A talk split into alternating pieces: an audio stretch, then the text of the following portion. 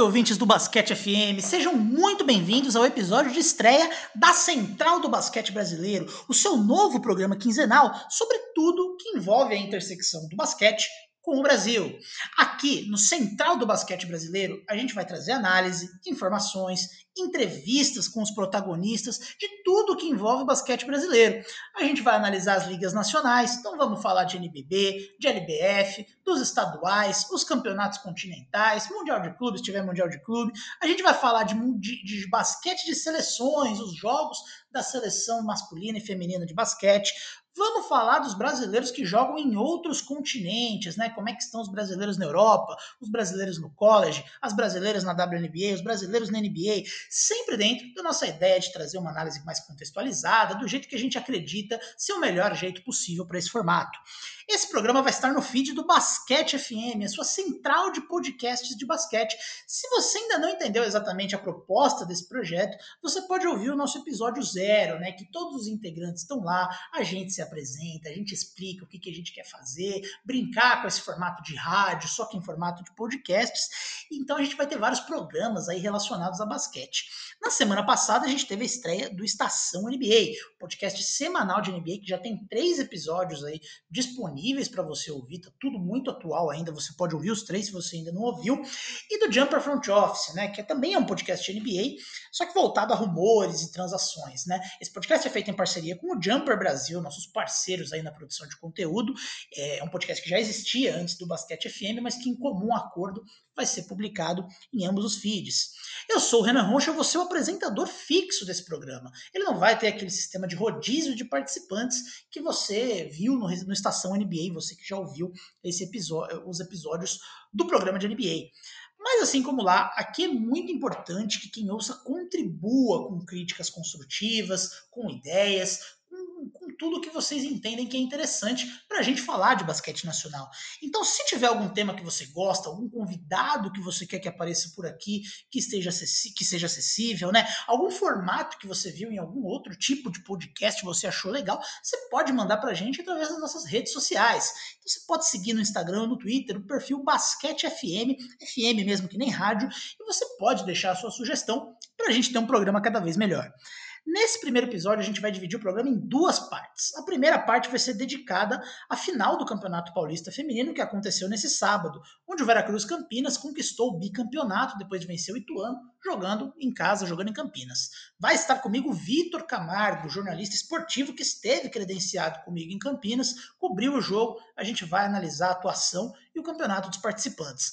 Na segunda parte, a gente vai falar do Jorginho, né, o jogador de São Paulo, o jogador da seleção brasileira, atual MVP do NBB, que está forte aí na briga pelo segundo título individual na competição.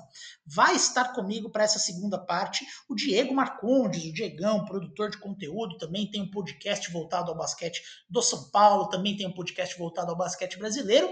E o Luiz, Luiz do projeto Mundo Basquete, né, um projeto pioneiro aí na montagem de estatísticas avançadas da competição. Então espero que você goste. Sem mais delongas, vamos aos temas. Bom, então começando aqui a primeira parte do nosso programa, a gente vai falar da final do Campeonato Paulista de Basquete Feminino, que aconteceu nesse sábado, em jogo único. O Campeonato Paulista, que ainda é o maior campeonato estadual do país, né, tanto no masculino quanto no masculino, tanto no masculino quanto no feminino. E quem vai falar desse jogo comigo é uma pessoa conhecida na podosfera aí, que fala de basquete, né? Uma pessoa que já faz podcast, eu gosto muito do podcast que ela faz. Eu vou dizer que eu prefiro o cara que grava com ele, né? Eu acho o outro cara bem mais legal, mas ele serve também. Então, brincadeiras à parte, está aqui comigo o Vitor Camargo, meu parceiro de Na Era do Garrafão. Tudo bem com você, Vitor? E aí, Renan, quanto tempo que a gente não se vê, hein? Pois é, cara. Para quem achou que a gente só sabia falar de passado, receba aí, né? Bom, tecnicamente é passado. Tecnicamente foi dois dias atrás. Então, de certa é forma. Mas, Renan, eu preciso falar que eu também gosto muito do seu podcast lá na Central 3. Acho maravilhoso. E fico feliz de estar podendo participar aqui do, do seu novo projeto com você logo de cara.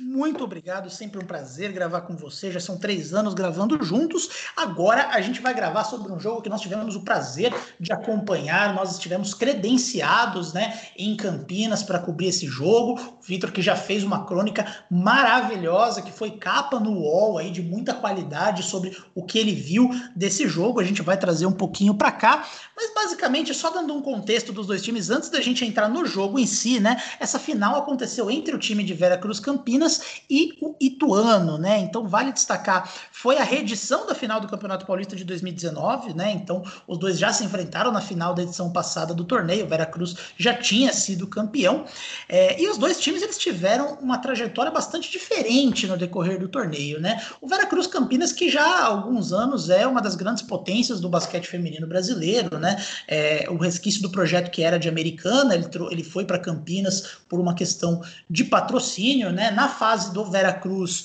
o time já ganhou uma LBF, né? O atual vice-campeão da LBF e é o atual campeão paulista em cima do Ituano, né? Um time que já era uma potência quando, ainda por cima, no decorrer do campeonato, recebeu aí um reforço de peso, que foi o reforço da Damires, né? A Damires que hoje é a nossa, talvez, a, a nossa principal jogadora, seja no masculino, seja no feminino, né? Que vem de uma temporada esplêndida na WNBA. Normalmente a Damires, quando não tá a temporada, não tá acontecendo a temporada da WNBA, ela joga na Liga Sul-Coreana, né? Como as temporadas no feminino, elas são mais curtas, né? As atletas costumam ou ter dois empregos ou jogar em mais de uma liga. Então, a Damires ela que costuma é, intercalar a WNBA com a Coreia do Sul, esse ano num contexto de pandemia acabou não acontecendo, ela jogou aí um pedaço do Campeonato Paulista com a equipe do Veracruz, que já estava invicto antes dela chegar, né? Então o Veracruz, ele sobrou o campeonato inteiro, né? Foram duas fases de grupo antes de chegar na final. O Veracruz tinha perdido apenas um jogo antes da final, que matematicamente já não valia muita coisa, então ele era já logo de cara o grande favorito para vencer aí esse torneio. Enquanto o Ituano teve uma disputa bem equilibrada com outros, os outros dois times que avançaram na segunda para a segunda fase do campeonato, né? Então a gente teve aí uma disputa equilibrada entre Santo André, Araraquara e Ituano.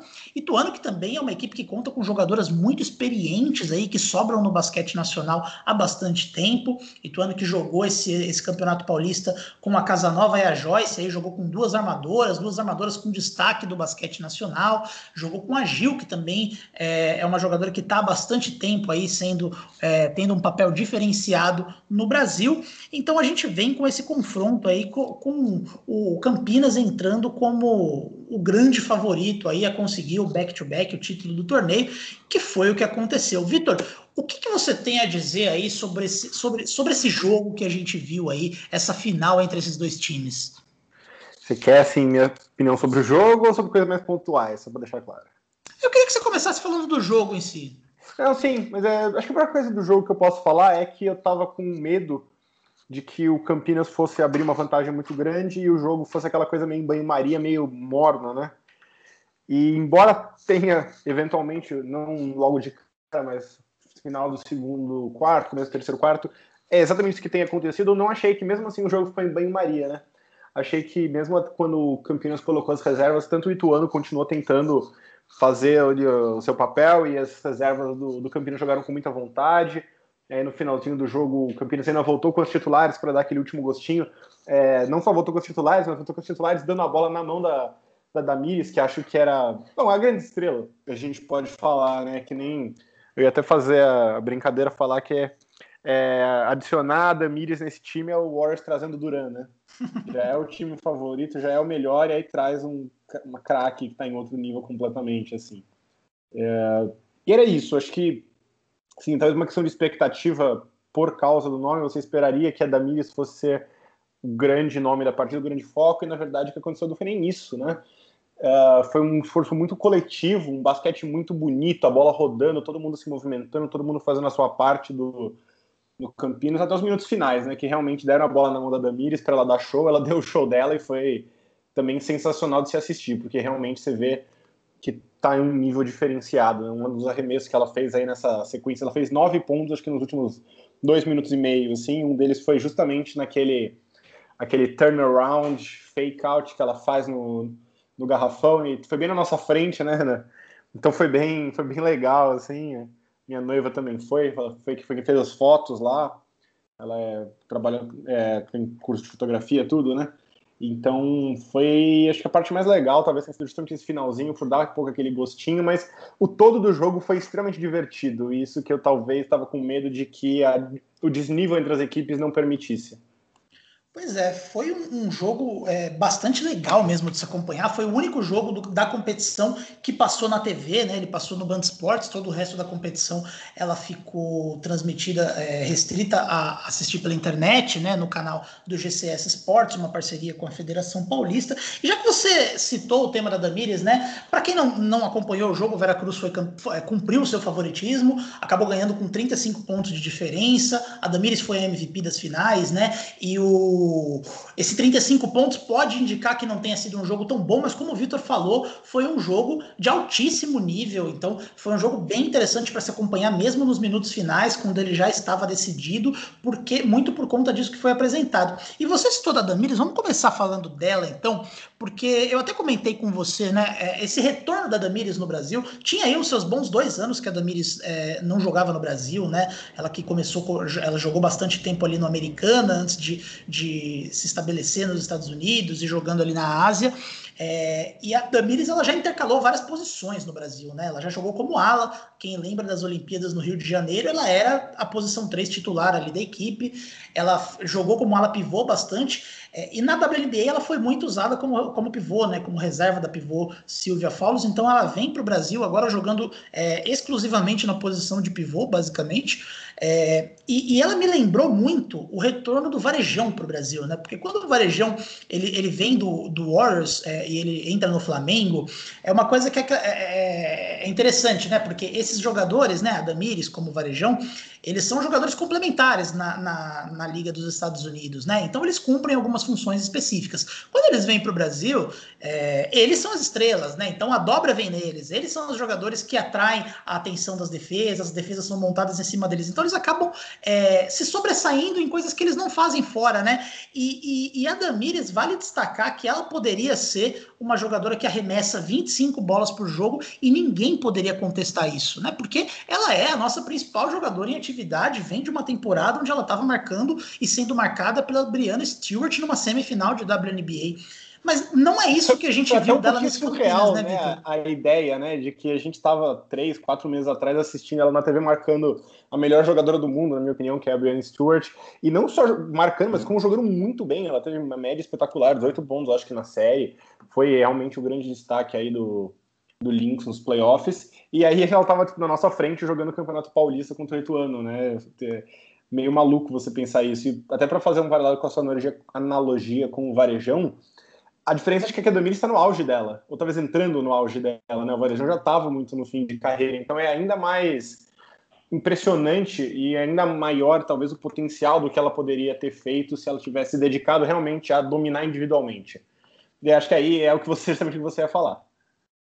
Exatamente, porque eu acho que a, a Damires é, ela é uma jogadora muito altruísta, ela joga muito para a equipe, ela, ela se preocupa muito mais em vencer do que em ter uma performance é, dominante, né? Então, se ela entendesse que ela precisava chutar 25 bolas para vencer, obviamente ela faria isso, mas a gente vê uma, uma Damires que, apesar de jogar como pivô, ela, ela flutua bastante no perímetro, ela atrai muito a marcação e ela, é, é, ela dá muitos passes, ela cria muito espaço para as companheiras ela dá muitas daquelas screen assists, né? Então, ela é uma jogadora que faz corta-luz para e, e ela atrai uma marcação dupla ali e vai sobrar espaço para outra jogadora arremessar. Ela não tem problema nenhum de não encher as estatísticas em prol da vitória do time, né? É, isso é interessante até porque, de novo, se ela quisesse dominar individualmente, ela poderia, mas aí tem muito aquela questão do tipo, o que que o time vai ser melhor quando, quando você faça, né?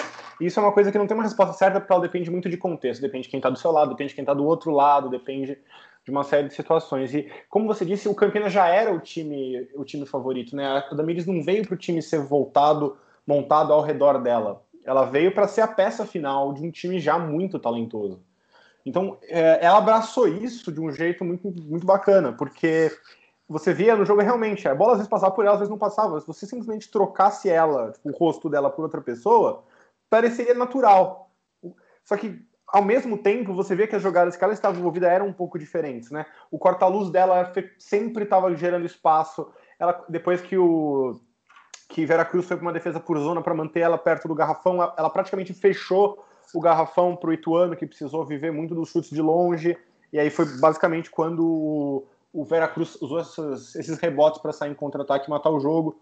Uh, quando ela sempre estava recebendo marcação muito apertada, frequentemente dupla, então abrindo muito espaço para cortes fora da bola e movimentação que o Campinas sabia fazer. Então, ainda que ela individualmente poderia ter sido mais dominante se quisesse, você falou, se ela quisesse arremessar 25 bolas por jogo, ela ia dominar com certeza. Mas para o Veracruz, o papel que ela assumiu talvez tenha sido até melhor para o todo. Né? Tirar o máximo de todo mundo, aquela coisa bem Bill Russell mesmo, né? De, o melhor a melhor medida da minha performance é o quão melhor eu faço os meus companheiros jogarem, né? E acho que foi muito isso que aconteceu. Tirando no finalzinho lá que realmente deram a bola para ela e as jogadoras pareciam estar querendo isso, né? Não foi ela que falou, não, não, deixa você falar, não, não. Todo mundo queria que ela desse um pouco mais de arremesso no final, mas uh, isso não quer dizer que o impacto dela não tenha sido muito grande. Ele só foi realmente de uma forma muito mais complementar e coletiva do que de uma forma individual. Exato. E se a gente fez a analogia aí do Golden State Warriors recebendo o Kevin Durant, a gente precisa destacar as outras peças desse time também, que, como a gente falou, já estava, é, já estava dominante no campeonato antes da Damiris chegar, né? Eu queria destacar que esse time do Veracruz Campinas, é, ele teve um preparo físico excelente, né? É sempre bom lembrar que a maior parte dessas atletas está é, o Campeonato Paulista, né? Ele seguiu depois da Copa Paulista, no momento ali de retorno das atividades dessas atletas pós pós-pandemia, né? Então elas estavam há um bom tempo paradas, né? Então tem todo aquele contexto atípico onde tem jogadoras que vão responder de forma diferente, né? Algumas é, tiveram limitações para conseguir se preparar fisicamente, né? A gente não está falando do mundinho da NBA que todo mundo tem uma academia, uma quadra dentro de casa. Então era um momento é, de adaptação para muitas dessas atletas e o Veracruz é, eles, eles têm muita profundidade, né? É um time muito forte, mas acima de tudo você percebe um preparo físico diferenciado, né? Mesmo as reservas, a Yasmin, a Mayla, elas sempre entram muito bem. A Licinara, que era a pivô titular da equipe quando a Damiris chegou, depois ela passou a vir do banco, sempre é, é muito intensa, muita intensidade defensiva em cada posse. Inclusive, foi uma coisa que também chamou minha atenção justamente porque a Damiris começou o jogo de pivô. Quando, e aí, pro segundo, mais pro final do segundo quarto, segundo tempo, o Campinas colocou a outra pivô vindo do banco e fez um garrafão com ela e a Damiris e também deu muito certo, né? Elas dominaram os rebotes, conseguiram um monte de rebote de ataque e a maior parte não foi nem da Damires, né? Foi realmente esse esforço coletivo. Eu tenho certeza que a Babi também pegou um monte de rebote de ataque, não tenho nem o número na minha frente, mas eu lembro dela pegando pelo menos uns dois importantes. Então é. O, o, o Campinas soube muito bem usar essa profundidade e versatilidade a seu favor. Pois é, o Vitor citou a questão dos números, né? O Campeonato Paulista teve uma particularidade interessante que eles acharam que era uma boa ideia e retirando as estatísticas dos jogos do site conforme eles iam acontecendo. Então a gente tem que fazer análises de basquete sem ver números, né? Como faziam os homens de Neandertal no período paleolítico. né? Então a gente tem essa, essa particularidade aí por causa dessa, dessa ausência de números, mas de fato, né? A Babi, é, é eu brinco internamente, eu falo que a Babi é muito a, a nossa Suburb, assim, né? Ela é uma jogadora já veterana, uma armadora de muitos anos, aí, muita experiência, e ela, ela tem aquele, aquela mecânica de arremesso meio estranha, mas ela é muito inteligente criando e ela foi continua sendo parte fundamental desse time, né? Ela, ela jogou muito tempo rebotes no jogo. Exato, ela é muito boa em pegar rebote, já puxar o ataque, já chamar a jogada, já criar. Ela é excelente. O ataque do Campinas ele fica consideravelmente pior na criação das jogadas quando a Gabi, é, quando a Babi não tá jogando, né? E um outro nome que vale destacar também, né? Uma, uma, uma jogadora que você virou um fã incondicional agora, é a Tássia, né? Cara, a Tássia, ela tem a forma de arremesso mais bonita que eu já vi na minha vida. Assim, em qualquer campeonato, qualquer nacionalidade, é, a forma de arremesso dela é perfeita. Eu queria que ela arremessasse só para eu ver a forma dela arremessando de sério, é maravilhosa assim. É bola de três é assim, é, aquele arremesso meia distância é assim, arremesso perto do garrafão é assim, sério. É uma clínica. Eu acho que eu vou assistir um jogo de duas horas só para ficar vendo duas horas a Tássia arremessando. E ela né? é aquela e... típica jogadora que ela consegue dominar um jogo sem bater bola, né? Aquele estilo meio Clay Thompson, né? De, é, uma boa comparação. É, ela basicamente. Ela se movimenta muito bem sem a bola. Isso foi uma coisa que chamou muito a minha atenção. Ela sempre estava indo para os lugares certos. Como eu disse, né? O, o Campinas jogou esse estilo muito divertido, muito veloz. Uh, movimentação de bola, movimentação dos jogadores, e até por isso e pela marcação mais próxima que é a Patti e principalmente a Damires exigiam, sempre tinha algum espaço e a, a estava sempre aproveitando muito bem esses espaços. Mas você fala sem bater bola, ela inclusive jogou de armadora um, durante algumas sequências, especialmente no segundo quarto, e uh, fez alguns passes muito bons. E se destacou muito, na minha opinião, na defesa. Eu acho que a jogada mais impressionante da partida, inclusive, foi um toco que ela deu num arremesso de três pontos. Ela, ela sai voando, ela dá o toco, ela pega o rebote e inicia o contra-ataque em uma sequência só. Você lembra dessa jogada? Para mim, foi a jogada mais impressionante do jogo. Eu lembro, foi uma, foi uma grande jogada defensiva mesmo.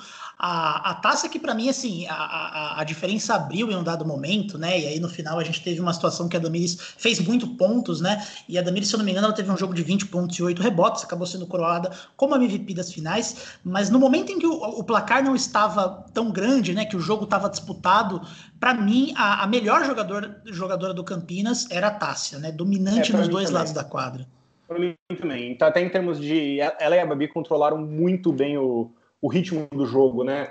É, eu falei que Campinas fez um trabalho magnífico na transição, especialmente depois que é, o Ituano foi obrigado a jogar mais nos arremessos de fora e deu rebotes mais longos. As duas elas simplesmente controlaram o ritmo de jogo, né? Às vezes é o tipo de coisa que não aparece no box score porque não vem de um passe direto, né? E a Tássia teve três assistências, então não é como que ela não tenha dado bons passes, mas simplesmente você pegar a bola e saber fazer o passe certo na velocidade certa para imprimir o ritmo que você quer no jogo. Eu acho que ela fez um trabalho muito bom disso com a Babi. Ela fez um trabalho muito bom na defesa. Essa jogada do Toco para mim foi impressionante. E a impressão que dá é que ela sempre estava fazendo as jogadas quando o time mais precisava, né? Então depois de uma bola de três do Ituano, ela ia, ela ia lá e fazia uma cesta. É, ninguém estava conseguindo criar uma jogada, turnovers pós-consecutivas, ela ia lá e deu um passe com um backdoor cut maravilhoso. Acho que foi da Paty, não tenho certeza agora. É, a impressão que eu tenho é que ela, ela foi quem preencheu todos os. fill in the blanks, sabe? Que os americanos falam. Ela preencheu tudo que o time estava precisando e, assim como a Damiris, ela, ela apareceu quando precisou e fez todo mundo melhor ao redor também quando, quando teve a chance. Então, é, eu admito que eu sou suspeito para falar porque eu virei muito fã dela por causa do jumper, é, assim, no aquecimento mesmo. O Renan falou, ah, é taça, né? Uma arremessadora tal. Eu fiquei só assistindo ela arremessar mas eu realmente acho que se você pegar a parte do jogo onde o jogo realmente esteve em disputa naqueles né, dois primeiros quartos e meio, a melhor jogadora da partida foi quem mais contribuiu assim dessa forma para a vitória do, do Vera Cruz, eu também diria que foi a Tássia. Pois é, a gente também vale destacar nominalmente a Paty, né? A Paty que talvez não tenha tido é, a dominância que a Damires e a Tássia tiveram nesse jogo, né? Mas que a, a para mim, é, é, meu voto para MVP da competição, né? Ela, é, a premiação individual da, das finais ela já aconteceu, a Damires ganhou o prêmio, mas as premiações individuais, seleção do campeonato, etc., costumam acontecer numa premiação que é, é, é, celebrada posteriormente. Não sei se já tem data prevista, né? Em ano de pandemia, não sei como que a Federação Paulista vai conduzir, mas a Paty ela não é, entregou abaixo do esperado, ela fez os pontos dela, que é muito essencial aí o trabalho dela arremessando. Hoje é uma das melhores arremessadoras do Brasil, jogadora de seleção brasileira. É, ela, ela cumpriu a parte dela. E do Ituano, acho que vale destacar bastante, assim, a, a, a, Gil, ela teve bastantes problemas na defesa, né, a Gil que sobra bastante, mas que ela estava sendo marcada pela Damires a maior parte do jogo, então ela acabou não conseguindo pontuar tanto. Vale destacar que quem manteve o jogo equilibrado até um certo momento foi a Casanova, né, a armadora cubana que Pois é, quem assiste o, o, basquete feminino brasileiro já está acostumado com a Casa Nova dominando jogos, é, mas não deixa de ser impressionante você ver como ela, ela, ela basicamente sozinha, é, o primeiro quarto acabou bem equilibrado, basicamente por conta da Casa Nova, né, Vitor? É, com certeza. Ela, se não me engano, até marcou os primeiros sete pontos da partida, do, do Ituano na partida, no caso. E a, eu até comentei isso com o Renan na hora, né? A diferença das duas equipes para mim era nítida quando você comparava a quantidade de variações de ataque que Campinas tinha, então era backdoor cut, era movimentação de bola, bola no garrafão, transição, enquanto que o Ituano dependia muito da Casa Nova para criar suas jogadas, né? Então precisava ser um, se não fosse um contra-ataque, era tivesse que jogar mais devagar assim, realmente precisava que ela tivesse é, que a Casa Nova tivesse o controle do jogo e achasse começo certo, e tivesse o corta-luz e fizesse a decisão certa ou desse o arremesso certo. E durante, assim, acho que um quarto e meio foi exatamente o que ela fez e foi o único motivo do jogo ainda estar tá apertado no, no meio do segundo quarto. Aqui chega uma hora onde simplesmente não é possível você sobreviver com essa fórmula, né? ainda mais que depois que, que o Vera Cruz foi na defesa por zona, como eu disse, a Damiris começou a fechar mais o garrafão, tornou um pouco mais fácil a defesa do pro resto do time de Vera Cruz, e aí acho que também é, você exigia mais precisão nos arremessos, e a defesa estava boa, e aí a vantagem abria, era contra-ataque, aí você era obrigado a responder e sentir a pressão de que o placar estava abrindo tal, então era um, é, realmente não dava para o Ituano, a diferença era brutal, mas a Casa Nova foi quem segurou as pontas. A Gil teve muita dificuldade, mas ela teve é, duas cestas muito impressionantes no primeiro quarto, em cima da Damires, inclusive, ótima defesa da Damires, mão na cara, e a Gil conseguiu finalizar no garrafão, acho que foi é, parte do que ajudou também o Ituano a segurar o jogo no primeiro tempo, foi justamente que eles conseguiram pontuar bem dentro do garrafão, depois eles não conseguiram mais a partir desse ponto, né, e e é isso, assim, não quero uh, diminuir o esforço do Ituano, eu acho que teve, uh, de novo, boas atuações da Casa Nova, eu acho que a, a Mari, uh, sim, teve uns momentos que ela parecia perdida, mas também teve momentos onde ela mostrou um toque legal perto da, perto da cesta, conseguiu umas boas, boas jogadas ali no segundo tempo, mas realmente era um time que dependia muito de tudo na posse de bola ir certo para conseguir o arremesso que eles queriam. Não era um time que conseguia simplesmente improvisar e achar uma boa cesta fácil, né? Todas as cestas eram muito muito disputadas, muito muito contestadas. Pois é, e um último aspecto que eu queria é, trazer sobre esse jogo, né? Esse título do Campinas ele é uma coroação de um trabalho diferenciado que já acontece há bastante tempo, né? Que parte é, desde a Carla, né? Que ela se aposenta como jogadora para atuar mais como gestora. Ela não está oficialmente aposentada ainda, mas ela não está mais jogando, ela está atuando mais na, na organização ali, na logística da equipe. O Vendramini que é, deixou de ser técnico também depois do, do da LBF, mas que está atuando é, como, como um dos gestores dessa equipe, né? Toda a preparação física, técnica, o treinador Elcio também, que está começando agora no feminino. Mas um último ponto que eu queria destacar especificamente dessa equipe do Campinas, Vitor, é, é, comum a gente que acompanha o, o, basquete brasileiro e o basquete no exterior, né? Seja o basquete espanhol, seja a WNBA, seja as principais praças onde se fazem basquete. É, é comum a gente dizer que o basquete brasileiro está atrasado por uma série de sentidos, Sem né? Dúvida. No basquete brasileiro, é, no, a gente tem, é óbvio, não é culpa das atletas, existe uma defasagem de investimento, problemas de base, etc. Visibilidade, etc. e patrocínio, e dinheiro. Exato. É, é, é, o, é o proverbial contra tudo e contra todos. Exatamente. É, e muitas vezes a gente vê o Brasil jogando numa velocidade diferente dos, do que as grandes praças estão jogando, é, ainda num, num, num, chamando jogadas de uma forma diferente, desenvolvendo atletas de uma forma diferente. Mas eu queria destacar que esse time do Campinas, ele é, é pelos padrões do que a gente vê no basquete FIBA, não vou colocar nem a WNBA porque ela tem um contexto específico dela, mas quando a gente olha para o basquete espanhol, basquete sérvio, basquete francês, e a gente olha esse Campinas jogando, ele é um time moderno, né? Ele é um time que joga pelo jeito moderno de se jogar basquete hoje, né? É, muito movimentação de bola, muita movimentação uh, da bola também, né? Tiveram pelo menos umas duas ou três cestas que eu lembro de cabeça de a jogadora tá no poste alto, tem uma movimentação acontecendo perto dela, a defesa tá de olho nisso, de repente vira e dá um passe para alguém no backdoor cut fazer uma cesta fácil. Também teve muitas jogadas, especialmente no segundo tempo, de puríssima movimentação de bola. Você força uma quebra, joga a bola para outro canto da quadra, a defesa está em, tá em desarranjo, que aí tá tentando fazer o close-out, quem está com a bola bate, infiltra, puxa a marcação, toca, toca a bola, roda três vezes, acha alguém completamente livre na zona morta. Teve inclusive uma cesta da Damires, assim, no final do jogo. E esse é o tipo de coisa que, assim, a gente associa, se você só pegasse esse tipo de, de jogada, a gente associa muito, por exemplo, ao Spurs do começo da década, ao Warriors, ao Miami Heat, então times que a gente realmente uh, dá o crédito por serem muito modernos, até no nível da NBA, nesse, sentido. Mesmo no futebol masculino brasileiro, a gente vê pouco esse tipo de esse tipo de estilo de jogo, e não só de você jogar, mas de você dominar os, esse estilo de jogo que nem Campinas é, dominou, né? Isso era uma coisa que sempre chamava atenção durante o jogo. Eles estavam sempre em controle.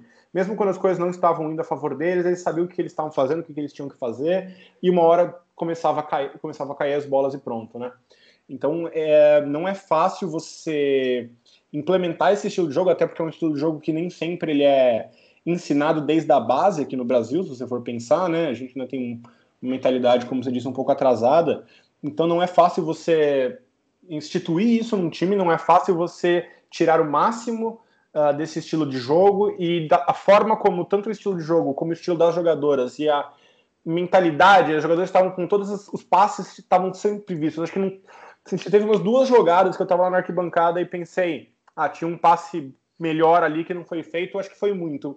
Toda vez que tinha um, um, um bom passe, uma boa linha de passe, um arremesso melhor para ser conseguido, a impressão que dava é que elas, elas foram atrás e conseguiram, e até por isso assim, o Ituano realmente teve poucas chances de vitória. É um, é um time extremamente bem treinado, extremamente bem organizado, e dá, deu, assim, deu muito gosto de assistir o, o Campinas, né? Independente, eu até falei que assim, meu medo era que o placar ficasse, falei lá no começo, placar ficasse muito largo e virasse aquele jogo em banho-maria, mesmo com o placar em 35 pontos de vantagem, Campinas continuava executando, continuava rodando a bola, continuava botando isso em prática, o que eu acho que é bom, até porque, assim, você falou, elas ficaram muito tempo paradas, então quanto mais elas puderem botar em prática e recuperar, melhor. E só o, o simples nível de beleza daquele basquete, já para mim já valeria o jogo, mesmo que tivesse sido 70 pontos de vantagem, sabe? É, é só para ver um time fazendo o que Campinas faz no Brasil e claro, também é importante, com o talento para tirar o máximo desse estilo de jogo, né? Então, tá até pegando aqui o, o box score, que eu tirei foto para não ser apagado dessa vez. Você vai olhar, por exemplo, a coluna de assistências. A, a Mayla deu cinco assistências, a Tássia deu três, a Paty deu quatro, a Babi deu sete, a Dini deu dois, aí mais três jogadoras, inclusive a Damiris com uma. Então, todo mundo rodando a bola. O time acabou com 24 assistências, então uh, mostra bem como foi que o, que o time foi jogando e foi dominando com esse estilo. Muito, muito bacana mesmo de se ver. Uh, super, assim, superou em muito até o que eu, o que eu esperaria, mais uma final, onde tem geralmente tem um pouco mais de dinheiro. Claro que é um time experiente, um time que até já ganhou no passado, mas uh, jogou com uma, uma leveza, uma fluidez que, de novo, encheu os olhos mesmo. Eu fiquei muito impressionado. Bom, então fica aí o nosso Parabéns aí para a equipe do Veracruz Campinas, que conquistou esse título com muito mérito e muita justiça. Foram 12 vitórias em 13 jogos, um uma total dominação do, do torneio. Campinas que já tinha sido campeão da Copa Paulista, que foi uma Copa de preparação que aconteceu antes do estadual. E o que vai acontecer agora, né? A LBF, pelo que nós apuramos em Campinas, ela ainda está prevista para começar em março de 2021, é, a, a LBF que já anunciou que vai ter jogos transmitidos todo domingo na TV Cultura. É, então, a, o, o Vera Cruz Campinas, né, o, o, próximo basquete feminino nacional que, é, que a gente vai ver, vai ser Nacional a partir de março.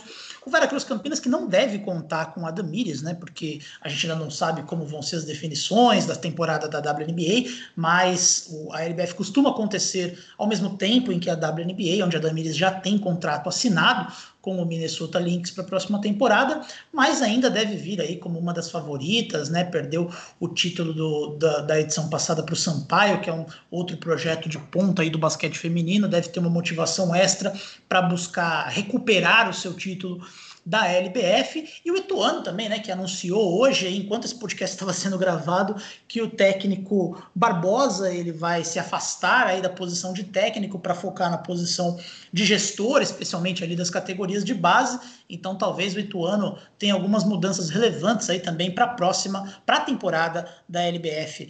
Vitor, muito obrigado por gravar comigo mais uma vez. Alguma consideração final sobre, esse, sobre essa partida? Fiquei muito feliz que eu não consegui um autógrafo da Tássia, porque realmente é, fiquei muito fã. Não, é, é assim, é, é, engraçado. É o tipo de jogo que eu fico muito feliz que tenha sido transmitido, porque é, é um excelente jogo para você mostrar para alguém, olha, isso é o, o, basquete feminino brasileiro, né? A qualidade, o carisma, as estrelas, o estilo de jogo. Foi, é o tipo de jogo que pode cativar alguém, né? Isso, isso que eu estou tentando dizer. É uma boa uma boa apresentação a ser feita e eu espero que isso uh, carregue para o LNB, para todos os próximos anos também, porque foi muito legal estar tá lá e foi muito bacana. Eu escrevi o artigo que você falou. E foi muito legal ver a repercussão. Muita gente falando assim: olha, a gente não está acostumado a ter um artigo assim escrito sobre um jogo de basquete feminino no Brasil, né? Geralmente é só uma nota falando quem ganhou e é isso. Então, uh, foi muito legal estar lá, sentir essa energia, sentir que de alguma parte a gente pegou uma parte desse processo. Uh, mesmo sem a Damires, eu vou continuar acompanhando com certeza os jogos do, do Vera Cruz, o time me cativou muito. E é uma pena só que, uh, de certa forma, a pandemia foi o que acabou fazendo a Damares jogar no Brasil, mas também foi o que impediu muitos torcedores de assistirem essa craque do basquete nas nossas terras, né? A então, Damires, né? Você cometeu esse erro de novo. Damires, né? puta, eu tenho um problema muito sério com o nome, você sabe muito bem disso. Na hora ah, de tirar um 10. Eu, eu tava bem até agora, não tinha errado nenhuma vez. É, né? é, o Paulista que foi marcado pelo narrador chamando a Damires de Damares o tempo todo também, então você tem créditos aí, tem gente que errou mais que você. Só uma vez, foi só uma vez. Vitor, muito obrigado pela participação. Essa foi a parte 1 do nosso Central do Basquete Brasileiro. Voltamos para falar agora de Jorginho do NBB. Valeu. Valeu, mano. Um abraço. Vamos então para a parte 2 do nosso programa aqui, dessa primeira edição do Central do Basquete Brasileiro. Agora, depois de falar do feminino, a gente vai para o masculino. Então vamos falar de um jogador que está se destacando de novo no novo Basquete Brasil, no NBB, essa nova temporada que voltou aí nesse formato de bolhas. A gente vai falar do Jorginho, né, o jogador do São Paulo, jogador de seleção brasileira, que é o atual MVP da competição e que tem aí um caso muito bom para ser o MVP de novo aí, em anos seguidos. Então, para falar sobre Jorginho, trouxe aqui dois convidados de peso, dois nomes que entendem muito do basquete nacional. Então eu vou começar apresentando aqui o Diegão, Diego Marcondes aí, o Diego que tem alguns projetos de produção de conteúdo de basquete, é, que é São Paulino, que acompanha aí o basquete do São Paulo. Diego, tudo bem com você? Tudo bem, Renan. Muito obrigado pelo convite, né? Desde já já gostaria de agradecê-lo pela oportunidade, né? Fico imensamente feliz pela oportunidade de aprender com os senhores aqui nesse programa. E é um prazer inenarrável fazer parte desse projeto. Parabéns pelo projeto. É algo que, que, que tem muito a agregar para a podosfera nacional. Como sempre, vocês, é, tanto você quanto o restante do, do elenco do Basquete FM, inovando e, e trazendo muito conteúdo. Eu fico feliz de, de, de poder fazer parte disso de alguma forma.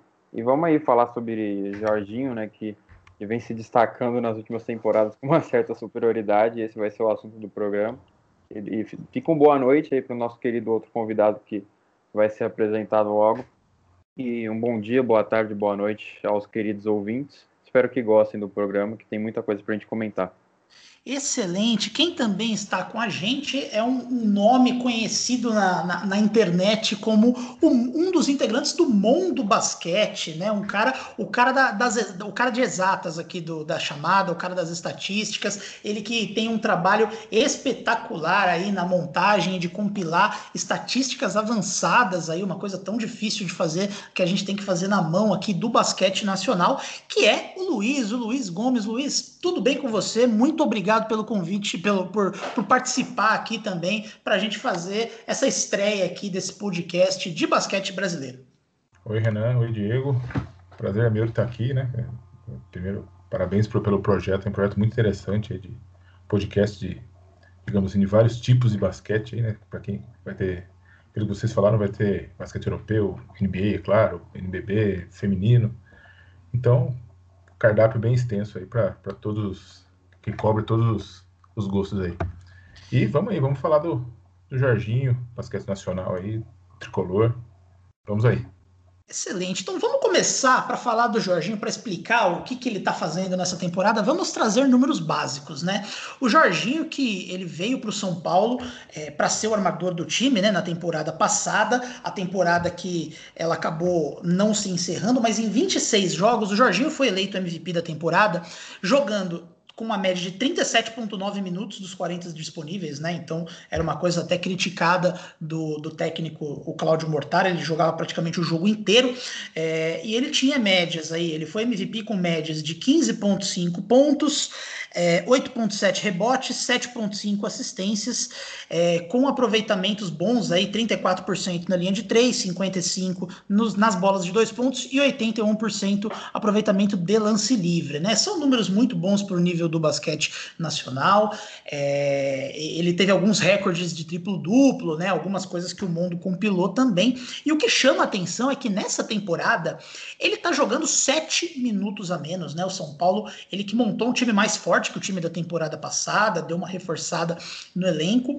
É, então o Jorginho ele não precisa mais jogar quase o jogo inteiro, ele tem uma, um período de descanso aí, ele joga 30,9 minutos por jogo. Só que jogando 7 minutos a menos os números dele é, estão ainda melhores do que na temporada em que ele foi MVP da competição. Né? Ele está com quase 17 pontos por jogo, 8,8 rebotes, 6,8 assistências, então caiu um pouquinho nas assistências, subiu nos pontos e nos rebotes. No aproveitamento nos arremessos, ele está mais eficiente, ele está chutando menos é, bolas do que ele chutou na temporada passada, com um aproveitamento maior. Então, nas bolas de três pontos, ele está. É, ele foi de 34% para 37% de aproveitamento, e nas bolas de dois, de 55% para 57%, no lance livre, de 81% para 86% de aproveitamento. Vale destacar que a, a, os números eles são só o norte, né? Porque basta você ver os jogos para você ver que, mesmo São Paulo montando um time que não depende mais tanto do Jorginho, é, de, ele não precisa necessariamente ser o ball handler ali, o, o, o o cara que controla a bola em todas as posses, mas ainda assim ele está mantendo o nível de dominação individual, né? Que, que a gente viu ele fazendo já no São Paulo na temporada passada. Então eu queria começar Começando aqui com, com o Diegão, é, perguntando o seguinte: essa melhora do Jorginho, né? Então isso coloca, obviamente, ele como um dos grandes nomes do torneio, um dos talvez aí favorito para ser um back-to-back -back aí de MVP. O quanto disso se deve à melhora do time do São Paulo, né? Ao, ao time do São Paulo ser um pouco é, melhor qualificado que o da temporada anterior, ou quanto isso tem a ver com a, a, própria evolução do jogo dele de alguma forma, né? Porque o Jorginho, ele é novo, né? Ele é de 96, ele tem 24 anos. É, e eu, eu, particularmente, acho que tem alguns aspectos do jogo dele, eu, eu, vejo uma melhora que não tem a ver com o time, né? Eu vou destacar aqui a seleção de arremessos dele ele tem é, os arremessos de três pontos que ele dá nessa temporada, para mim, ele, é, ele tem arremessado, ele tem selecionado melhor os arremessos de três pontos, né? Ele tem aproveitado a vantagem de altura quando ele está sendo marcado por jogadores menores. Então, uma parte do, dessa evolução, na minha opinião, tem a ver com a evolução do jogo dele. Eu queria saber de você, Diego, você, o quanto você enxerga que isso vem da evolução dele e o quanto vem da composição do time? Ah, você adiantou muito bem, eu acho que é um pouco dos dois, eu tenho para mim que, que é um pouco dos dois. O Jorginho pode não aparentar, até porque já era um monstro na última temporada e agora vem sendo ainda mais, mas não fica tão fácil de, de ver a evolução dele no jogo dele, até porque não tem tanta diferença assim, mas são pequenos detalhes que a gente percebe sim, que, que foram evoluídos ao longo do tempo, né, nessa parada aí, por conta da, da, da paralisação por conta da pandemia. E, na minha visão, eu, eu vejo um Jorginho agora mais confiante, inteligente, o que caracteriza uma evolução física e mental que, para mim, é amplamente nítida no Jorginho. Ele está mais forte, ele está mais ágil, ele está mais rápido, mais veloz. E isso torna ele mais dominante ainda, né? Já era na última temporada e agora fica ainda mais. Na última temporada já era difícil marcá-lo, agora ainda mais, muito por conta dessa evolução física que ele teve no início da, da temporada 2020-21, que é essa de agora, é, eu notei os braços do Jorginho muito maiores do que na última temporada. Talvez seja o ângulo da foto, enfim. Mas antes do Paulista, logo na apresentação do São Paulo, né, do novo elenco, com, com, as novas peças que eu vou comentar daqui para frente, é, foi nítido, a, foi bem nítido para notar que o Jorginho estava mais forte. É, e, e, ele evoluiu esse mental também a, gente pôde reparar aí ao longo do, do próprio Paulista, agora do NBB, que ele teve uma evolução mental e essa questão que você citou, Renan, do, do, dos chutes do perímetro, né, ele seleciona melhor os arremessos, é algo que envolve muita inteligência. até porque agora ele joga com, com, com, com jogadores melhores, né? Tanto no garrafão quanto na, nas alas, com, com os alas abertos, são melhores do que São Paulo tinha na última temporada, e isso requer mais inteligência do armador, apesar do Jorginho ter um volume diminuído comparado ao que foi na temporada 19-20, ele continua sendo é, o armador principal do São Paulo em, em, qualquer referência, mas a gente vê uma evolução mental, né? Porque é, ele tem mais confiança para partir para dentro, que é realmente a bola dele. Ele não força tanto os chutes de três pontos, tanto que a gente viu que na última temporada, como você citou, ele teve 34% na, no perímetro, e muito se deve porque ele chutou 5,4 bolas em média é, durante a temporada. Ele acertou 1,8, né, quase dois, duas bolas de três por partida. Agora ele arremessa 3,9, acerta 1,5 e tem 37% de aproveitamento nas bolas de três pontos. Então a gente vê uma evolução mental, isso ignorando a, a evolução física do Jorginho, que para mim é, é, a parte mais nítida de evolução do jogo dele. E algo que eu destaco é o corte, o corte para a cesta. Né? O Jorginho evoluiu bastante a, a finalização né, nesse período que eu citei. E o corte para a cesta, para mim, é, é, o foco que ele mais é, foi o que ele mais focou né, nessa nessa paralisação, até mesmo na volta dos treinos, porque ele está muito mais rápido no corte. E é uma jogada que ele vem é, protagonizando bastante nessa temporada. Já não, se pesquisar no YouTube, o, o próprio NBB disponibiliza alguns vídeos do Jorginho. Teve vídeo do triplo duplo contra o Corinthians, do quase triplo duplo contra o Cerrado, de 27 pontos, o carry hard dele contra o Pato Basquete. A gente pode ver muito bem esse corte para a sexta ele entrando no meio do garrafão e abusando da envergadura dele, algo que a gente cobrava do Jardim nas últimas temporadas, ele fez na última temporada pelo São Paulo, mas que agora ele vem fazendo numa escala bem maior, né? Percebe-se que ele bate mais para dentro do que abre para chutar do perímetro, ele não força tanta bola, ele está mais inteligente e, e, também isso deve, claro, ao, ao, poderio ofensivo dele, mas também, como você citou, a, a forte equipe que o São Paulo tem nessa temporada porque o Jorginho ele se sente mais livre, se sente mais solto. É, o São Paulo não é tão dependente do volume dele. Ele não precisa ter tanto volume assim para pontuar, porque além dele ser um jogador, talvez o melhor jogador do Brasil, ainda vai ser pauta aqui para frente, ele tem ótimos jogadores ao seu lado. É, tem o exemplo do, do Bennett, que vem segurando bastante a bola. Acho que o Luiz vai poder falar sobre poder falar melhor sobre posses dele, que, que é o cara dos números, vai poder falar melhor sobre isso. Mas o Bennett vem segurando bastante a bola, vem armando bem o time, né? tem, tem uma boa média de assistências. O Dalton, quando vem do banco, também desafoga bastante. O Jorginho e o São Paulo não tem. É, às vezes tem alguns reflexos de dependência do Jorginho, mas na maioria das vezes, né, em grande parte dos jogos, não, não, não sente mais essa, essa dependência, até porque Agora tem Lucas Mariano para pontuar, tem o próprio Bennett, o Dawkins vindo do banco, o Isaac. Isso facilita muito para o Jorginho, principalmente na criação de jogadas, porque ele tem ótimos alas abertos que fazem que, que espaçam a quadra para que ele tenha mais oportunidade de infiltrar e encontrar um garrafão mais fragilizado. Ele tem o próprio Lucão, que é um pivô que pode espaçar e tirar o, o pivô adversário de dentro do garrafão abrindo mais espaço ainda para o Jorginho, né? Algo que o Kurtz e o Murilo Becker na última temporada teimavam a fazer e o São Paulo precisava apostar muito no Renan Lenz para fazer esse tipo de jogada por Jorginho.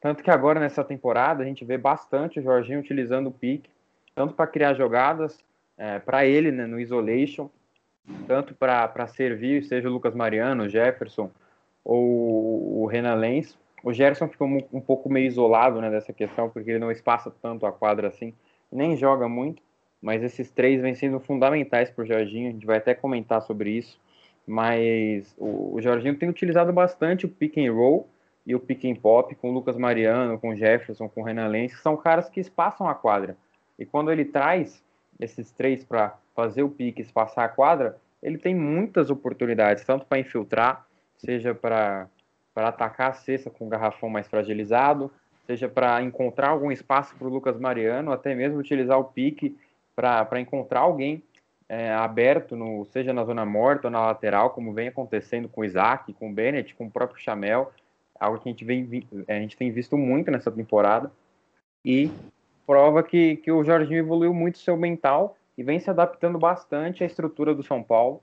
O Bennett, o Bennett tem 66% na linha de três pontos, o Dawkins 55%, o Isaac 46%, Chamel 46%, Jefferson 41%, o Lucas Mariano e o Renan Lenz, que são os que mais têm volume, né, junto com o Chamel.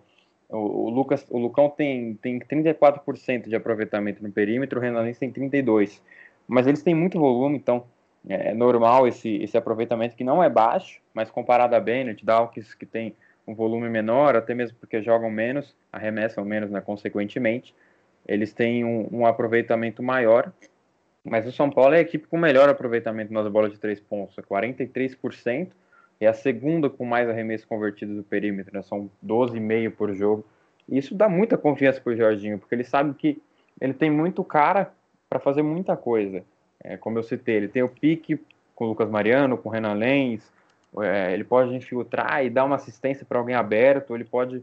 É, e o, o, adversário, quando o Jorginho tem a bola na mão, o adversário tem muita coisa para se preocupar, porque tem que imaginar se o Jorginho vai infiltrar e fazer a cesta, porque ele tem uma envergadura impressionante, é, e ele está surpreendentemente mais forte, mais rápido, é, vem abusando da envergadura na maior parte dos jogos, e aí o adversário tem que se preocupar com isso, ou se preocupa com pick and pop, por exemplo, o Renan Lenz ou o Lucas Mariano que seja, vão abrir para chutar e aí vai ter que fazer toda uma troca defensiva, ou até mesmo se o Jorginho infiltra e, e passa a bola para algum ala aberto, né, para algum ala aberto ali nas, nas laterais, seja o, o Chamel, o Isaac, que todos, a maioria do São Paulo, dos jogadores do São Paulo tem essa bola, isso gera uma preocupação a mais para os adversários e dá uma liberdade maior para o Jorginho.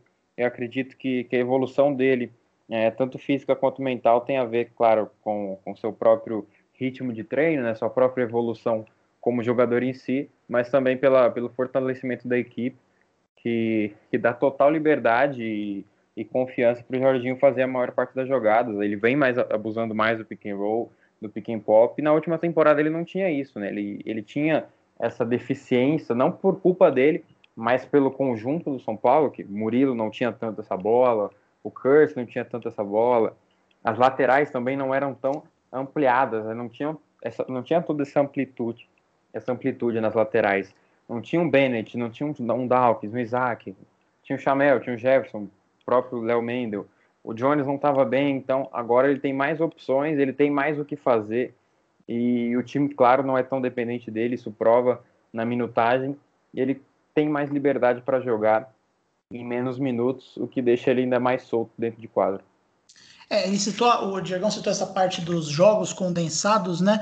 O, os jogos, o NBB está fazendo esse ano, a, é, ele está liberando no canal do YouTube os, os jogos, a versão condensada dos jogos, né? Então quem quiser ver especificamente aí é, os jogos do São Paulo já tem as versões lá de 10, 15 minutos com os principais lances. Luiz, é, o, o Diego citou a questão da confiança. E eu acho que é, faz sentido se a gente pensar na trajetória do Jorginho, né? Porque o Jorginho ele, ele tenta a carreira dele na NBA ali, ele vai para os Estados Unidos, ele acaba passando um tempo na D-League, ele volta para o Brasil ali, emprestado na época, se eu não me engano, para jogar uma temporada pelo Paulistano. Ele volta meio, é, pelo menos a visão que se tinha dele era, era de um Jorginho mais desacreditado, né? Porque aqui a gente tem aquela coisa de, ah, o cara não deu certo lá, o cara é uma decepção. É uma, é uma concepção que eu não concordo, acredito que vocês também não, mas a gente tem é, a, a leitura que é feita muitas vezes é essa, né? Então ele chega para, ele volta ao Brasil na equipe do Paulistano, né? Onde ele tinha um papel menor do que o que ele tem no São Paulo. Ele jogava coisa de 20 minutos por jogo, ele dividia a armação com o Iago ali naquele time do Paulistano, onde ele até chegou aí para o jogo das estrelas, mas ele não tinha esse protagonismo, né? E aí depois ele passa uma temporada inteira no São Paulo, onde ele tem a bola na mão e ele tem a liberdade para ele jogar do jeito que ele quiser. Então, é, o quanto você acha? Você acha que essa, essa confiança vem especificamente por conta da temporada de MVP do São Paulo também? Ah, não, sim. É, o Jorginho, quando ele foi pro. Na verdade, assim, ele foi para no, no na, quando ele foi para a NBA, a tentativa dele de ir para a NBA, começou no, no, no draft, né? É, o Houston tinha, isso aí eu sei porque conheci dois, dois, duas, dois scouts né, que estavam monitorando o Jorginho. Ele tinha, é, ele, naquele draft ele tinha a opção de, teria retirar o nome, né? Porque ele não era, ele não ia completar 22 anos. Então ele tinha a opção de retirar o nome do draft, esperar mais um pouco e tentar a sorte. É, ainda mais porque ele estava ele tava projetado na segunda, no, do, no meio da segunda rodada ali para o final, né? Que é, uma, que é uma zona totalmente instável, né? Uma área totalmente instável do draft que não tem promessa de nada.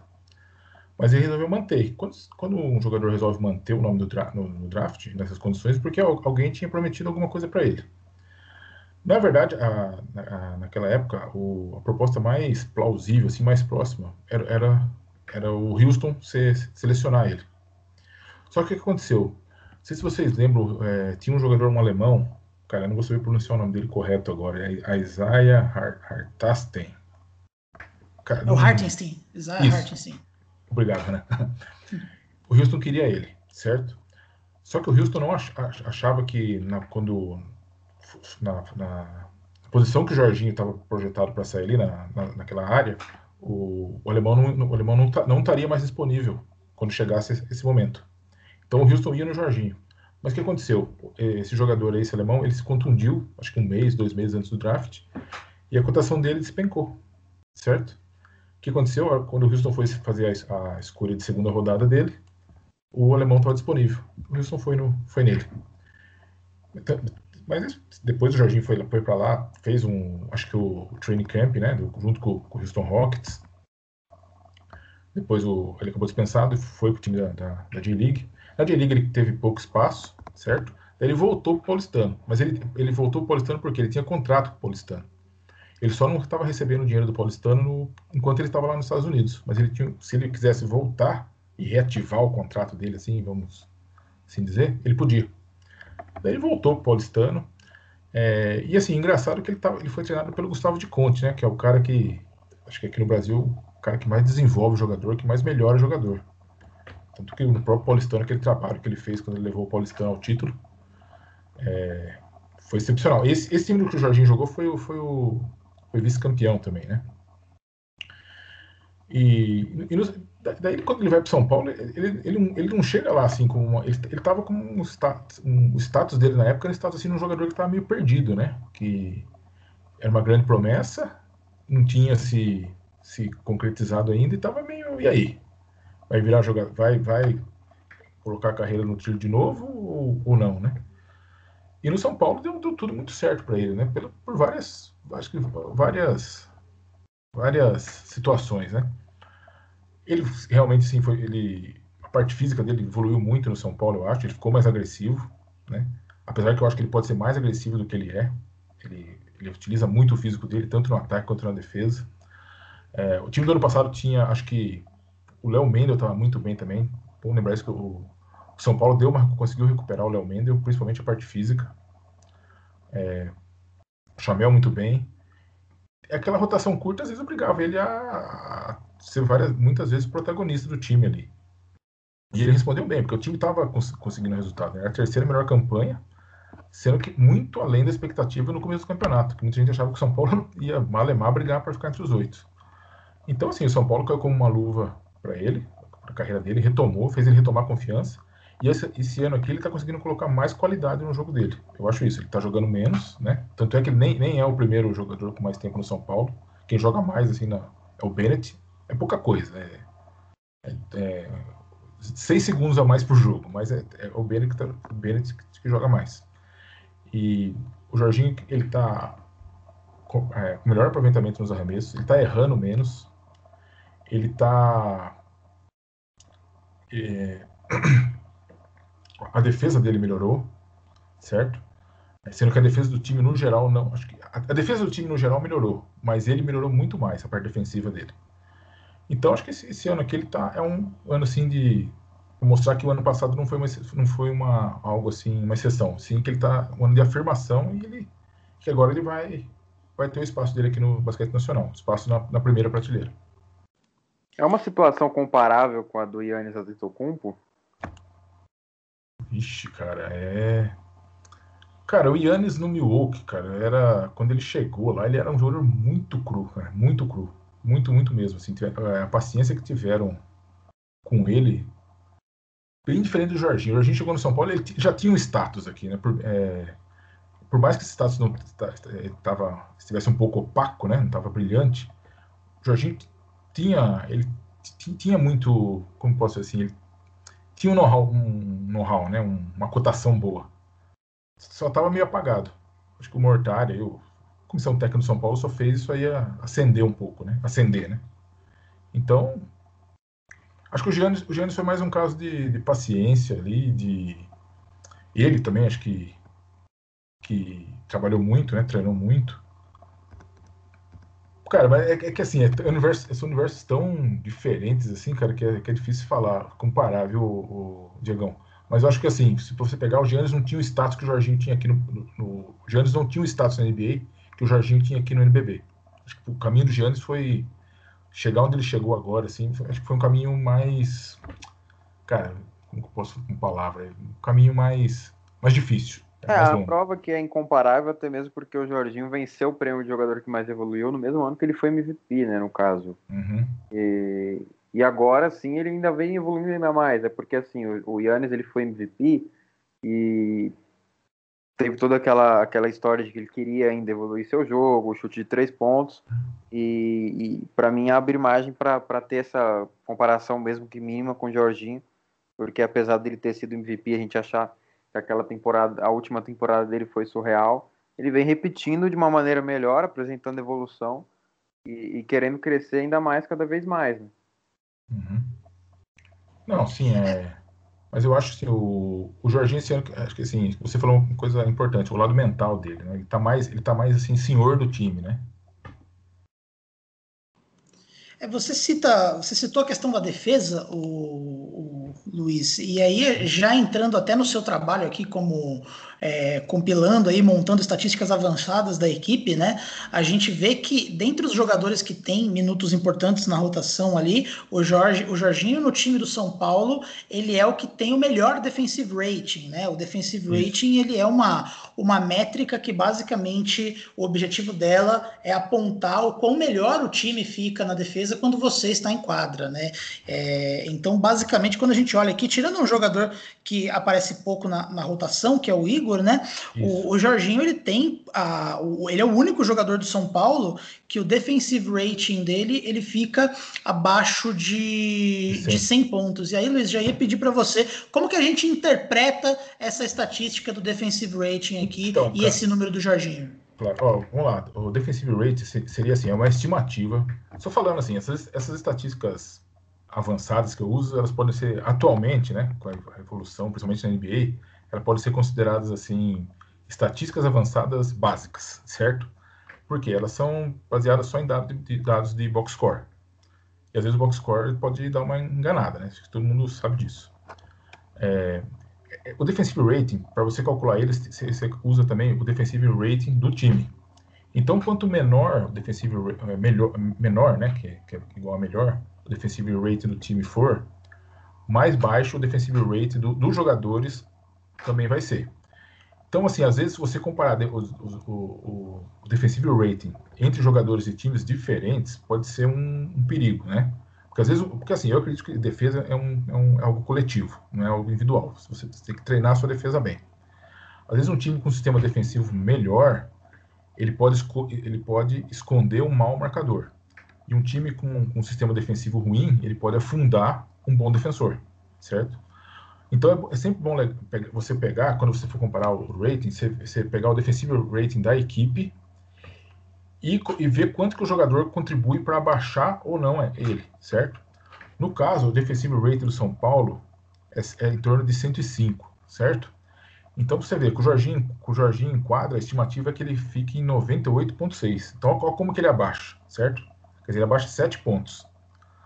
É, às vezes você pode ter um outro jogador, que, um outro time, que o defensive rate dele é 95. Só que o defensive rate da equipe é 90. Quer dizer, ele está tá acima do, do, do que, a, do que a, a equipe sofre. Né? Ele, com ele em quadro, a equipe sofre mais pontos. Mas assim, se você pegar o do, do, do São Paulo aí, o Jorginho realmente tem um destaque muito, muito grande, né? Essa estatística serve como um guia, quer dizer, serve o que você pode, que a gente pode falar daí? que ele tá, ele contribui bem, né? Porque sempre bom lembrar também que o Jorginho é, ele é listado como armador. Só que como armador, ele é um cara que participa muito dos rebotes, ele, ele, ele bloqueia muito, né? Ele, é, ele, ele, consegue roubar, roubar bolas, bastante, bastante bolas. Então ele, ele na, na, questão dos rebotes e na questão dos, do, dos tocos, né, dos bloqueios, ele participa muito mais do que um armador convencional do NBB. Se você pegar as estatísticas assim, de porcentagem de rebote, é, a taxa de, de, bloqueios dele, ele, ele vai aparecer sempre entre os, entre os 10 primeiros. E ali dificilmente, ali vai estar sempre pivô e ala pivô. Ele é sempre um intruso ali, o, Jorginho, né? Pra você ver como que ele, como que ele ajuda na defesa pela, pela questão dele ser um armador também, né? É uma coisa, é uma coisa rara aqui no basquete brasileiro. É, ele é um jogador assim, digamos assim, é um jogador, é, ele, ele não é unidimensional.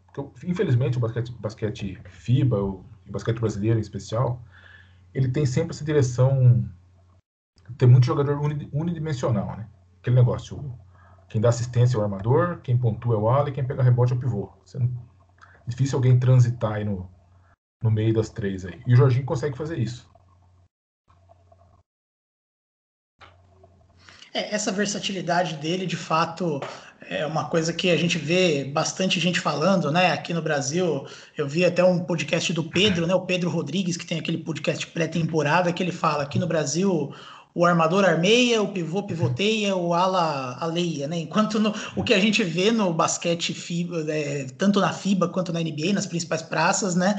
É justamente a versatilidade dominando, né? Um basquete muito dinâmico, de muita troca, muito jogador é, cumprindo múltiplas funções. E eu queria destacar um parceiro, né, Diegão? Você citou a questão de como ele tem mais possibilidades agora com esse time de São Paulo melhor, né? Com jogadores mais qualificados em outras posições, que tem uma dupla que que é, é, uma das melhores duplas aí do NBB, que é a dupla que ele está fazendo com o Lucas Mariano, né? O Lucas Mariano que é um jogador que historicamente ele, ele é um, um jogador de destaque do NBB, né? Mas que ele vinha numa, numa queda aí, assim, é, ele vinha numa, numa queda de produção aí nas últimas temporadas, chegou a ser criticado pelo seu, pelo seu comprometimento com o físico dele, né? E o que a gente está vendo no Mariano é um, é, um, é um jogo novo com o São Paulo, né? E assim, a gente não tem essa, essa estatística no Brasil, né? Mas eu chutaria, baseado no que a gente vê dos jogos do São Paulo, ele deve ser o líder de screen assists da, do NBB, né? O que, que é screen assist, né? É o, pa, é, é o corta-luz que meio que serviu de assistência, né? Porque boa, boa parte da infiltração do Jorge, da, da pontuação do Jorginho vem disso, né? O Lucas Mariano sobe, é, faz um corta-luz para o Jorginho, que ele tem um físico melhor que o jogador que acaba ficando na marcação com ele, ele acaba conseguindo infiltrar e conseguindo a pontuação. Hoje o Lucas Mariano ele é o principal cestinha do, do São Paulo, né? Mas dá para dizer, o, a, a, dupla Jorginho e Lucas Mariano ali fez, fizeram muito bem um para o outro, né, Diego? O encaixe dos dois é, é excelente juntos, né? Exatamente, é bem como eu citei, né? Um trabalha para o outro e, e, facilita, cada um facilita, são, são dois facilitadores do, do jogo alheio, até porque, é, como, eu, como eu havia citado no primeiro comentário, o Jorginho com o Lucas Mariano ele tem diversas possibilidades. Quando o Lucas Mariano faz a parede, como, como você disse, a gente não tem essa estatística de, de screen assist, mas, mas seria muito bom ter, é, porque ele cria diversas por, é, oportunidades para o Jorginho, tanto do pick and pop, que o Lucas Mariano ele espaça a quadra, seja do pick and roll para o Lucas Mariano infiltrar ou chutar de média distância, ou para o próprio Jorginho entrar no garrafão com, com o Lucas Mariano trazendo o pivô para o perímetro, né? Destacar brevemente aqui a temporada do Lucas Mariano, tanto fisicamente como tecnicamente, né? Sensacional. E, e trazer alguns dados, né? Se o Luiz me permite, agora ser o cara das estatísticas. Não, manda ver, Gil. e até ontem, né? São, são dados do, do jornalista Lucas Rocha, acredito que a maioria aqui deve conhecer, né? Todos que, que nos ouvem precisam né, conhecer o Lucas Rocha, o trabalho dele com, com o basquete nacional, que é, é incrível. E ontem, né, até ontem, após o, o 37 dia de jogos da NBB, até ontem por quê? Porque hoje já teve o jogo do Franco, tá tendo o jogo do São Paulo agora, inclusive, e, e até ontem a dupla Jorginho e Lucão é, é, a terceira dupla mais acionada né, do, do NBB, perde apenas para Elin e Lucas Dias, foram acionados 27 vezes, né, combinações, combinações de assistências para cestas, o Elinho e o Lucas Dias, 27 combinações de assistência e cesta, do Elinho para o Lucas Dias, Fulvio Wesley, 26. E aí, logo atrás, Jorginho e Lucão, com 25 combinações de assistência e cesta, que prova que, que, que o Jorginho e o Lucão é tá ali isolado no topo como uma das principais duplas do, do, do NBB 2020-21. Isso porque a gente não tem a, a estatística de screen assist, né, que seria fundamental, como o Renan citou, para a gente ver o impacto que o Lucas Mariano tem no jogo do Jorginho. A gente vê o impacto do, do, do Jorginho no, no, jogo do Lucas Mariano. Pode, podemos até comparar com o que foi o Fúvio para o Lucas Mariano na época do Brasília, né, 2016-17, onde o Fúvio ali teve quase oito assistências de média, o Lucas Mariano teve a melhor temporada de sua carreira e que agora ele vem superando, jogando menos e superando a temporada de Brasília. Era algo que a gente esperava do Lucas Mariano é, desde 2016, 2017, né? e agora ele vem correspondendo no São Paulo. Ele tem 18 pontos de média, é, 5 rebotes de média, e com aproveitamento bom do perímetro dentro, vem impactando no garrafão. E o Jorginho vem fazendo melhor a função que o Fulvio fez na melhor temporada do Lucas Mariano. Então, seria muita coincidência isso não ser impactante dos dois lados. E, e é claro que o Jorginho tem dedo na temporada do Lucas Mariano e o Lucas Mariano tem dedo na temporada do Jorginho, porque, como eu citei, era o que faltava para o São Paulo. São Paulo tinha um ótimo armador, tinha ótimos alas, é, não tinha um banco bom e que, que agora foi melhorado, mas o garrafão era muito frágil. Portanto, que, que o Mortari teve que adaptar o Renan Lenz, que, claro, fez a função muito bem, mas que não era um 5 de, de elite como o Lucas Mariano é, dominante no garrafão, é muitas vezes comparado, talvez, exageradamente com o Shaquille O'Neal brasileiro, mas tem, tem, tem essa, essa identificação aí com o Shaq, porque ele é muito dominante no garrafão e, e ele dá diversas oportunidades para o Jorginho. Então, é, essa dupla se completa perfeitamente. Tanto que, assim, como eu disse, ele, ele evoluiu o jogo do Lucas Mariano, é, muito por conta de, de, de, o Lucas Mariano ser o fit perfeito para o Jorginho. É para um armador como o Jorginho, que, que tem muito a bola na mão, que precisa da parede para infiltrar, para abrir espaço, que gosta de. tem um ótimo passe, né, tem uma visão de jogo extraordinária. Tem um passe que o Jorginho dá, ele coloca a mão para trás. Agora não, não, eu tô, tô reproduzindo aqui, mas não vai estar para ver mas acho que, que quem, a, quem acompanha os jogos do Jorginho já deve ter reparado que ele tem um passe característico, que, que ele faz uma, uma ventoinha para trás, e, e, essa jogada já foi, já foi muito bem utilizada com o Lucas Mariano no pick and roll. Ele infiltra, chama os dois marcadores e está lá o Lucas Mariano aberto. Ou o Lucas Mariano faz, prende os dois marcadores na parede, Jorginho infiltra, ou faz o pick and, o pick and roll normal, né, clássico, é, dando um passe para o Lucas Mariano ir para a cesta. Então, é, são dois jogadores que se, comple se completam, se complementam e que, que vem se destacando. Como eu disse, são 25 combinações até, até aqui na temporada. É, o Lucas Mariano também vem fazendo uma dupla é, fundamental com o Bennett, e, mas com o Jorginho é, é sem dúvida o principal destaque, tanto que o Lucas Mariano vem fazendo a melhor temporada da sua carreira, pelo menos até aqui, ultrapassando o que ele fez em Brasília, que já era surpreendente, né, jogando com o Fúvio, e o Jorginho vem fazendo melhor o papel que o Fulvio fez nessa temporada de Brasília. Acredito que, que vocês devem lembrar da, do impacto que o Fulvio teve no jogo do, do, Mariano, do Lucão lá na época de Brasília, 2016-17, o, o Jorginho vem tendo um impacto ainda maior, que prova que, que os dois têm, têm sim é, dedo no, na evolução de cada um e que e grande parte do, do, da liberdade do Jorginho, é, da eficiência do Jorginho se deve a ter um Lucas Mariano no time, principalmente o Lucas Mariano hoje, né? O Lucas Mariano leve, o Lucas Mariano solto, o Lucas Mariano cada vez mais forte, cada vez mais impactante dentro do garrafão e é um jogador que qualquer amador do Brasil gostaria de ter no time. Então, ele tem um impacto muito positivo no jogo do Jorginho, eu acho que isso é muito nítido de perceber e, e só deve melhorar ao longo do tempo, até porque eles não estão tão tempo, é, eles não têm tido tantos jogos juntos, né? Porque ainda a gente ainda está no começo de temporada, isso deve evoluir ao longo do, do NBB, o entrosamento vai sendo adquirido, tanto que no Paulista né, a dupla não foi tão efetiva quanto está sendo agora no início de NBB. Eu acho que com o tempo isso, tem, isso tende apenas a melhorar e, e os dois vão se destacar ainda mais utilizando dessa dupla. Não, ainda me vejo capaz da, da, da dupla Jorginho e Lucas Mariano assumir a ponta dessa, essa estatística que o Lucas Rocha nos traz todo dia. E só finalizar mesmo, eles se complementam e, e eles vão ainda assim é, evoluir e se concretizar, complementar como, como a melhor dupla aí do Brasil é, quiçá, da, da América Latina. Vamos ver como que vai ser na, na, na BSLA, né? Como que os dois vão se portar. Mas é uma dupla que ainda está em evolução e eu vejo com, com muito potencial ainda de, de evoluir e de, de, que o Jorginho vai evoluir ainda mais o jogo do Lucas Mariano e vice-versa. Muito bom. Só uma é... informação do Lucas Mariano, no, no, elenco do São Paulo, ele é o jogador que tem a maior taxa de uso, né? A taxa de uso que seria? Seria a porcentagem de jogadas que um jogador define quando ele está em quadra. Ou ele arremessa, ele arremessa, ou ele arremessa, faz um arremesso de quadra, ou bate um lance livre, ou ele comete um erro, né? O Lucas Mariano é o líder dessa estatística no São Paulo com 28,7%. É bem acima do Jorginho, do Chamel. Então você vê ele tá realmente, ele tem papel muito muito, muito forte no, no, no ataque da, da equipe, né? Muito bom. O nível dessa discussão está muito alto, infelizmente, por uma questão de tempo.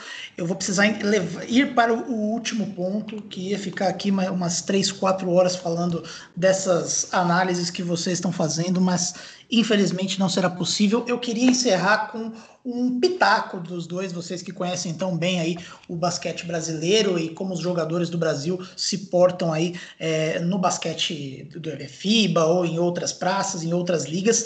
É, independente do, do, do, desfecho dessa temporada, né? Eu acho que o São Paulo ele é um dos candidatos ao título, junto com o Flamengo, junto com Minas, junto com Bauru.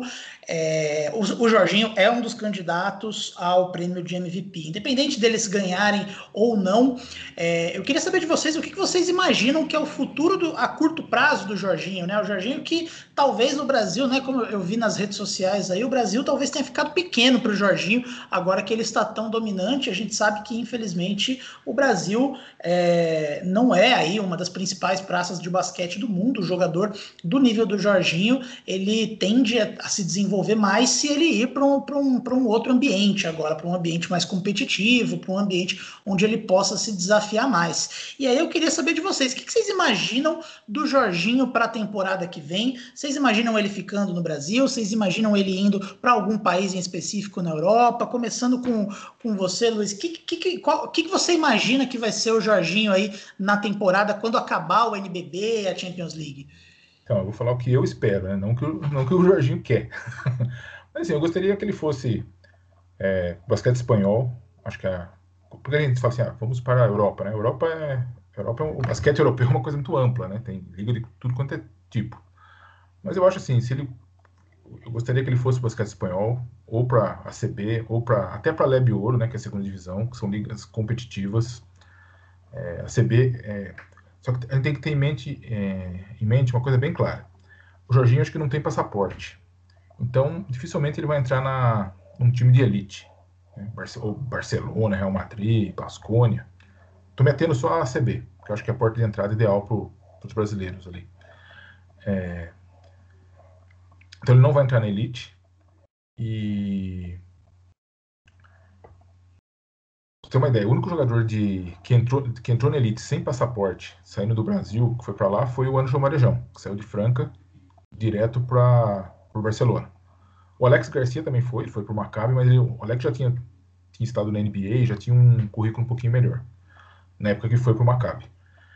Então, eu acho que assim, ele eu gostaria que ele fosse para lá, para ter contato com jogadores mais, é, por exemplo, fisicamente mais fortes. Quer dizer, o físico dele vai, não vai ser uma arma tão potente como é aqui. É, ele vai ter contato com no, novas ideias de basquete, treinamento, é, um campeonato de altíssimo nível. Então, assim, eu gostaria, eu gostaria que ele fosse tentar, conseguisse uma vaga numa liga espanhola, ou na CB ou até mesmo no Leve Ouro. É, eu acho que teria que começar daí. Ou Muito então. Bom. E você, Diego, o que, que você imagina aí pro, pro Jorginho na temporada que vem? Sei que você, como São Paulino, vai querer que ele fique, né? Mas vamos, vamos pensar no que é melhor para ele, não o que, o que é melhor para o seu time, né? Não, só uma dúvida. O, o Luiz eh, terminou o comentário, acho que ele ia finalizar.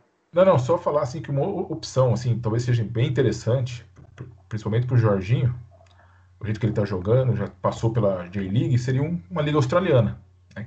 É, é, tem lá o, um projeto de novos, de desenvolver novos talentos, que o Scott Machado está lá, o Didi está lá. De repente, seria uma opção bem interessante. Também pensando sempre nessa ideia do jogador é, ter contato né, com, tipo, com outras ideias de basquete. Eu sigo o Luiz nessa, mas eu acho que vai ser muito difícil, até porque o Jorginho ele não tem passaporte europeu e é algo que pode complicar na ida dele para a Europa. Eu, claro, eu espero que ele consiga uma chance ele na, na ACB, na Liga Espanhola, que para mim é a segunda liga mais forte do, do planeta Terra, perde apenas para a NBA. Eu acho que ele vai ter essa dificuldade, né? Porque o Léo Mendo, o Léo Mendo foi destaque do São Paulo na última temporada, ele conseguiu uma, uma vaga, né, entre aspas, ele foi é, assinou com o Labrado da Espanha, da, da, é um dos piores times da Liga CB, mas é uma porta de entrada perfeita e o Léo Mendo vem se destacando, vem sendo um dos principais jogadores da, da competição, mas o Léo Mendo ele tem passaporte europeu, né, ele tem cidadania italiana, já algo mais tranquilo de, de se concretizar ali uma, uma transferência para a Europa, que eu acho que pode ser um empecilho ali para o Jorginho, talvez já tenha até sido, porque ele teve é, contato com, com a Europa durante essa, esse período de intertemporada, é, ele foi sondado e tudo mais, e essa questão do passaporte pode ter sido um empecilho e pode vir a ser é, um empecilho nas próximas temporadas, mas é, o meu querer é que ele saia do Brasil o mais rápido possível, inclusive, é, porque eu imagino que ele vai continuar evoluindo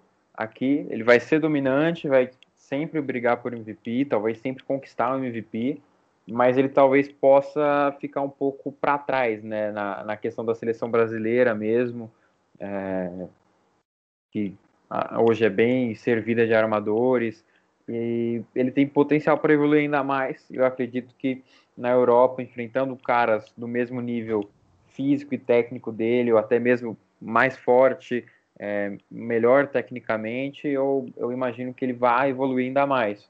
E eu já tive essa discussão com algumas pessoas que até recomendaram que o Jorginho poderia ir, sei lá, para a Argentina, para o México. Acredito que não seja a melhor janela para ele investir.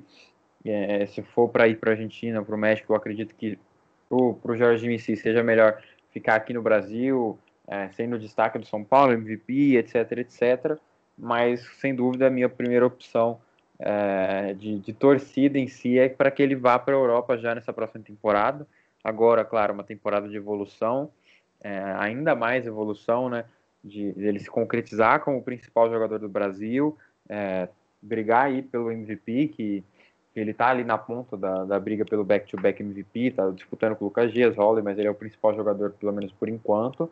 E na próxima temporada já tentar algum, algum mercado na Europa, acredito que ele tenha vaga nas equipes de menor escalão ali da, da, da ACB, que não precise recorrer para Leb Ouro, mas eu imagino é, essa questão do, do passaporte como empecilho. Não sei como que, que funcionam esses trâmites uh, administrativos, mas pelo que eu, que eu pude saber, é, é algo que, que pode complicar e pode ser um empecilho para o avanço da carreira do Jorginho, porque eu acredito que não seja, é, que o melhor a fazer não seja ficar aqui no Brasil, e, e minha torcida é para que ele consiga é, uma vaga ali na, na, na CB ou alguma liga de ponta da Europa para continuar sua evolução e, e, se tornar cada vez mais peça-chave na seleção brasileira, porque talvez corra riscos dele dar uma estagnada. É, eu, eu acho que não, mas pode acontecer de, de se ele continuar no Brasil, é, sendo sempre dominante, ele dar uma estagnada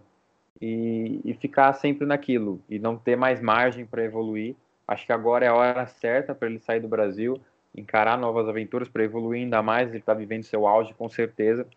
E talvez, se ele esperar um pouco mais, fique tarde demais. Eu espero que não. Espero que, ele faça a decisão certa e que tudo dê certo na carreira dele, até porque é um talento que ainda tem é, muito a se fazer, tem muito a se lapidar e pode ser fundamental para a seleção brasileira. É, agora, ignorando todo o meu lado São Paulino e, e pensando no, no bem do basquete nacional, no bem do próprio Jorginho como como jogador. Eu acredito que o melhor para ele seja sair do Brasil quanto antes, né, a partir dessa próxima temporada, e, e, focar nisso, focar em evoluir na Europa, é, como o Léo Mendo vem fazendo, ele vem evoluindo bastante lá no basquete espanhol, vem até chamando muita atenção do, do, do treinador Alexander Petrovic, pode ser convocado nas próximas chamadas, e, e eu vejo o Jorginho com potencial para ser muito mais do que o Léo Mendo, mas ainda tem esse pensilho do passaporte que eu espero que não atrapalhe o desenvolvimento da carreira dele.